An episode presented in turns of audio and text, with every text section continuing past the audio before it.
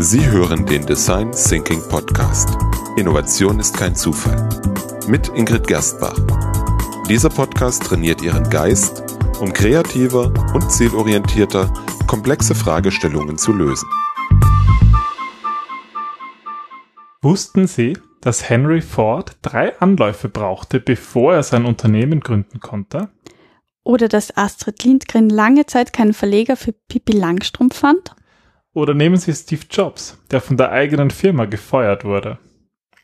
Sie alles verbindet eines. Sie haben nach einem gescheiterten Projekt nicht aufgegeben, sondern weitergemacht. Und in jeder Biografie finden sich diverse Misserfolge, denn sie gehören einfach zum Leben dazu.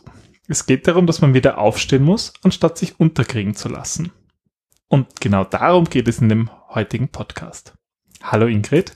Hallo Peter. Hallo liebe Zuhörer. Ja, heute geht es darum, wie Sie aus vermeintlichen Niederlagen gestärkt herauskommen. Aber warum schmerzen Niederlagen? Naja, wir leben in einer Leistungsgesellschaft, die eigentlich wenig fehlertolerant ist, auch wenn viele sagen, sie verzeihen Fehler. Oft verzeihen wir uns sogar die eigenen Fehler viel weniger als die von anderen. Wir messen einander an Erfolg und bemitleiden oder verurteilen sehr gerne Misserfolge. Aber gerade diese, diese Niederlagen, die sind so lehrreich und Basis für etwas Neues. Aber damit die wirklich auch Basis für etwas Neues sind, muss man auch daraus lernen. Ja, und konstruktiv mit Fehlern umgehen und das ist gar nicht so einfach. Hm. Warum eigentlich? Weil wir Menschen Niederlagen oft überschätzen. Das ist ein Denkfehler, der nennt sich Intensity Bias und der beschreibt, wie schlecht Menschen darin sind, die zukünftigen Emotionen vor allem korrekt einzuschätzen. Viele von uns überschätzen die Dauer, aber auch die Intensität von einem Gefühl, wie eben jetzt einer Niederlage oder wenn jemand einen Fehler macht. Mm, da gibt es sicherlich auch eine Studie. Ah ja. Und diese Studie hat, also ähm, da befinden wir uns ausnahmsweise mal nicht in Stanford oder Harvard, sondern in Holland. Und ähm, da wurde ein Test bei Paaren oder mit Paaren durchgeführt, wo die eine Hälfte gefragt wurde, wie schlimm das Scheitern für sie wäre und die andere, wie sie sich bei einem Scheitern fühlen würden, also Vorstellung beim zukünftigen Scheitern. Und die mussten dann einen Test gemacht und vollkommen unabhängig, wie sie bei diesem Test abgeschnitten haben, wurde ihnen erklärt, dass sie durchgefallen sind. Und ähm, die Belohnung, die sie nur bekommen hätten, wenn sie diesen Test geschafft hätten, haben sie dadurch natürlich nicht erreicht. Ja. Und danach wurden sie wiederum gefragt, wie sie sich fühlen würden jetzt, also nicht mehr zukünftig, sondern jetzt. Und das Resultat war, dass fast alle das Ausmaß der tatsächlich gefühlten negativen Gefühle bei weitem überschätzt haben. Und in Wahrheit war das Gefühl sogar viel weniger schlimm, als sie anfangs selbst vermutet haben auch die Annahme, dass sie ein Schuldgefühl gegenüber dem eigenen Partner gehabt hätten. Das war gar nicht so tragisch. Okay, das heißt sozusagen, Fazit ist, dass wir oft solche Niederlagen, wenn wir uns vorstellen, wie wäre es, dass wir das stärker, schlimmer, einfach schlimmer einschätzen, als wir sie dann tatsächlich da Fühlen, sind. Genau. Und dass es auch viel länger dauert. Also es dauert nicht Wochen oder Monate, sondern der Mensch vergisst auch sehr schnell, beziehungsweise Gefühle sind immer eine Momentaufnahme. Wir denken immer, so wie wir uns gerade fühlen, so ist die Welt, aber das verwechseln wir, das ist nur ein Gefühl, das ist ja. nur eine Momentaufnahme. Das heißt, so kann man sich natürlich schon vorher irgendwie vor, vor, der, vor einer möglicherweise unnötig aufgebauten Angst vor Niederlagen wappnen. Wappnen. Ja. Aber wenn jetzt die Niederlage da ist, wie kann man mit Niederlagen umgehen? jedes Scheitern fühlt sich eigentlich am Anfang immer so an, als würdest du in ein großes schwarzes Loch fallen und du möchtest auch gar nicht mehr raus.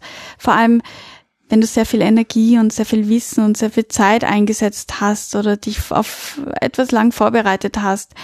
Und auch wenn das Leben weitergeht und man das weiß, ist es wichtig, dass man sich die Zeit nimmt zu trauern oder wütend zu sein, sich zu ärgern, Frustrationen zu fühlen auch die ganzen anderen Emotionen, die dadurch entstehen die soll man nicht unterdrücken, sondern auch wahrnehmen, weil wenn wir das machen, dann ist dieser Effekt auch viel größer und es ist einfacher aus der Niederlage tatsächlich zu lernen und die richtigen Schlüsse daraus zu ziehen. Was ich dann gerne mache, ist, dass ich sage, okay, ich nehme jetzt fünf Minuten meiner Lebenszeit her und da ärgere ich mich so richtig und da könnte ich mich in den Hintern beißen und dann schimpfe ich und dann schreie ich und dann bin ich wütend und dann tobe ich und dann bin ich das kleine Rumpelstilzchen in Person Und dann ist gut. Und dann ist in Ordnung. Weil du hast dir die fünf Minuten gegeben, du hast dich ausgepowert und dann sagst du, okay, fünf Minuten meiner Lebenszeit. Anstatt einen Tag Anstatt, oder Wochen ja, und das zu immer so mittendrin und du ärgerst dich dann, dass du dich ärgerst. Anstatt dass du sagst, okay, ich nehme bewusst jetzt die Zeit zum Ärgern. Ah, gar nicht so einfach. Nee, aber machbar.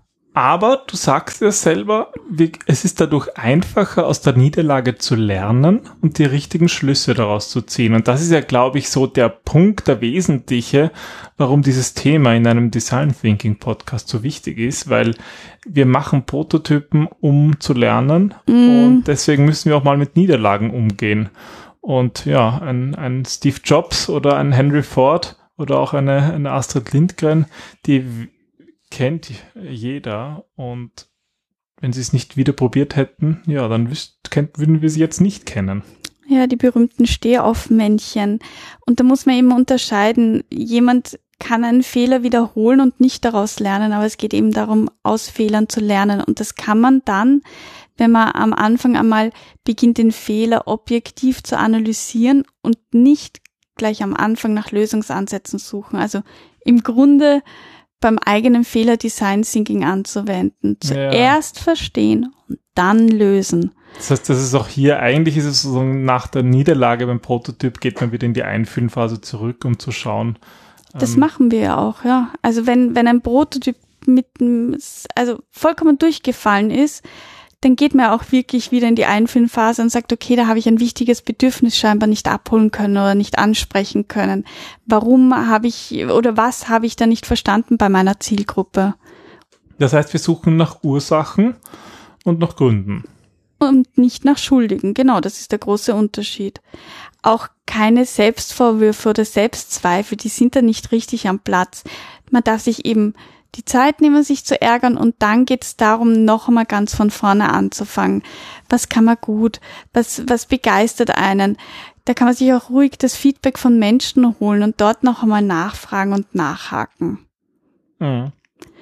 Weiter geht's dann, dass man sich auch das Scheitern eingestehen muss. Das ist, es tut weh, ist ein schwerer Schritt, aber so wichtig, sich bewusst machen, dass man einen Fehler gemacht hat, dass man vielleicht gescheitert ist, um das eigene Selbstbild auch aufrecht zu erhalten und nicht irgendwie das Geschehene verleugnen oder irgendwie das eigene Selbstbild zu verzerren, weil dann bleibst du stecken. Ich, ich finde genau dieser Punkt, da, da denke ich, denke ich jetzt eigentlich wieder an deine Studie, sozusagen dieses, dass sich das Scheitern eingestehen ist gefühlt, Auch Schlimm. wieder schlimm. aber wenn ja. man es dann macht und sagt, ja, okay, das habe ich verbockt sozusagen oder das war, das hat einfach nicht geklappt und ich hätte gedacht, es gab, dann ist es auch plötzlich überhaupt nicht mehr, mehr schlimm. Also das, da, da macht, da hat man vielleicht Angst davor, ganz unnötig, weil man sich dann denkt, okay, ja. Ja, Irren ist einfach was Menschliches und wir sind alle Menschen und ich finde das auch irgendwie schön, wenn man, wenn man irgendwie einfach mal, du kannst dann sagen, ich habe es zumindest ausprobiert. Und wenn es nicht funktioniert hat, ist es in Ordnung. Ich habe es ausprobiert und jetzt weiß ich, dass es nicht geht. Das ist noch immer besser, als wenn ich da und irgendwie was wäre, wenn im Kopf habe. Ja, und, und jede Niederlage ist ja auch temporär und geht vorbei. Genau, und es geht darum, auch das Scheitern im Gesamtkontext zu sehen und weiterzumachen und zu sehen, dass das nur ein Mini-Futzelteil war. Und auch stolz sein auf sich und seinen Mut, weil jedes Risiko birgt einfach per se ja die Gefahr des Scheiterns mit sich. Und deswegen neue Ziele setzen, sich überlegen, ob man auf dem richtigen Weg ist, beziehungsweise ob das überhaupt der Weg ist, den man gehen möchte. Und wenn nicht, dann einen Kurswechsel einschlagen. Scheitern kann einfach sein. Ja, und da sind wir auch wieder beim Design Thinking, eine neue Iteration im Design Thinking, neues Einfüllen, ein neues Problem definieren und dann geht schon wieder los mit neuen Ideen. Und Genau. ein Start in eine, in eine hoffentlich bessere Variante, die funktioniert. Genau, es geht eben zurück an den Start, aber nicht im Sinne von, wir machen wieder alles rückgängig und beginnen so, als wäre nichts gewesen, sondern cool, wir haben neue Erfahrungen gemacht und die werden wir jetzt einbauen und mit denen geht's weiter. Und das heißt, du bist beim Start schon höher. Du kannst schon sch- früher starten in einer höheren Position Als zuvor. als davor. Das ist ein schönes Bild, das gefällt mir. Ja, wenn Sie, liebe Hörer, einmal genau sowas erlebt haben, vielleicht haben Sie Lust, wir würden uns freuen, wenn Sie uns eine Geschichte dazu erzählen, vielleicht schicken per E-Mail. Ähm, Und ja, vielleicht können wir diese Geschichte mit anderen teilen hier im Podcast. Das würde uns sehr freuen. Bis zum nächsten Mal. Tschüss.